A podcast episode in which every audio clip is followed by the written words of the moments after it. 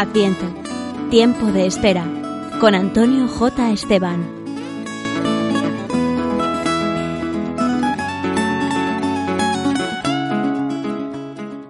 Movido por su amor, Dios envió al mundo a su propio Hijo para librarnos del pecado y convertirnos en hijos suyos.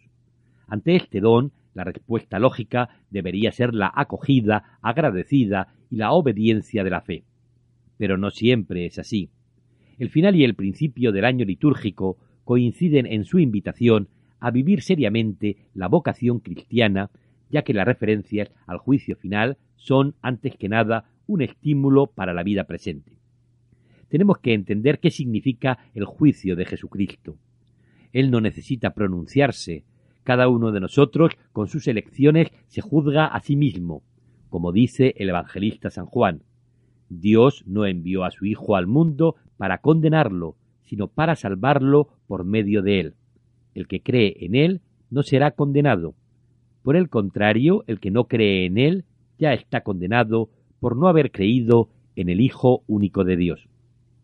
El motivo de esta condenación está en que la luz vino al mundo y los hombres prefirieron las tinieblas a la luz, porque hacían el mal.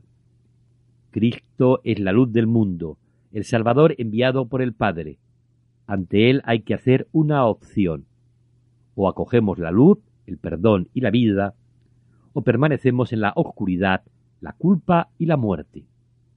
Escuchamos el tema Dios es luz, compuesto por Luis Alfredo Díaz e interpretado por el grupo Kairos.